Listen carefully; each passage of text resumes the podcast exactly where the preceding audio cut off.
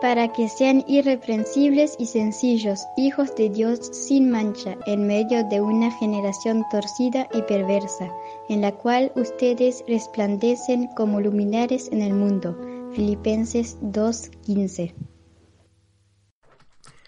Hola niños, ¿cómo están? Sean bienvenidos nuevamente a un nuevo episodio de Cada día con Cristo. La historia del día de hoy se llama El Testamento. Bernardo era un muchacho difícil. Desde la niñez causaba mucha pena y tristeza a sus padres. No obstante, su padre era muy paciente con su hijo y una y otra vez reparaba los daños que él causaba, pagando lo que éste debía o lo que había robado. Incluso después de haber sido encarcelado en varias ocasiones, cada vez que salía en libertad este joven bribón era recibido con benevolencia en la casa de su papá. Esta situación duró algunos años, durante los cuales el hijo lo único que hizo fue llenar de vergüenza el nombre de su papá. La mamá, con el corazón roto, cayó enferma y murió al tiempo después.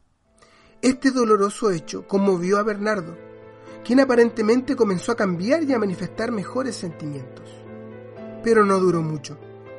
Entonces su papá decidió no ayudarlo nunca más. Pasado un tiempo, su padre también murió. Bernardo sabía que su padre guardaba una pequeña fortuna y tenía la esperanza de que le dieran una parte de la herencia, de manera que no faltó a la sesión en que se abriría el testamento. Este documento, firmado por el padre, comenzaba nombrando a su agente testamentario, luego daba un informe de la conducta desordenada de su único hijo Bernardo, de su vida egoísta y desastrosa, que había arruinado su hogar, la salud de su mamá y causado tantas amarguras y tristezas. Bernardo se puso rojo como un tomate de enojo. La mención de lo que él había hecho era exacto, pero él no podía soportar que se leyera y se enumerara cada uno de sus hechos. Finalmente, Bernardo se levantó y salió del lugar dando un portazo. El notario se detuvo un momento y luego siguió leyendo el documento.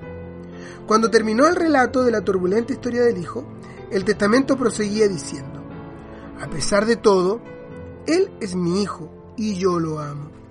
Por esta razón, y aunque él no merezca nada, me propuse darle todo lo que poseo, pero con una condición.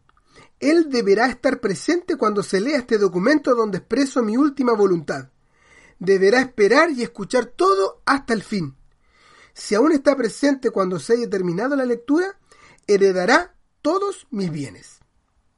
El final del testamento daba las indicaciones necesarias para el caso en que la fortuna tuviera que ser repartida entre los miembros presentes en ese lugar.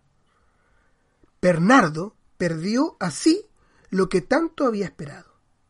Él no perdió todo a causa de sus pecados pasados, sino porque no tuvo el valor de reconocerlos, de reconocer que era un hijo culpable. ¿Qué nos dice la Biblia? Nosotros, por nuestros pecados, hemos causado disgusto y dolor en el corazón del Señor, y no podríamos pretender que merezcamos algo de parte de Él. Sin embargo, y a pesar de todo, Dios nos ama. Él desea hacernos gozar para siempre de todas las riquezas de su gracia, pero con una condición, debemos confesar nuestros pecados. Si confesamos nuestros pecados, Él es fiel y justo para perdonar nuestros pecados y limpiarnos de toda maldad. Primera de Juan 1.9.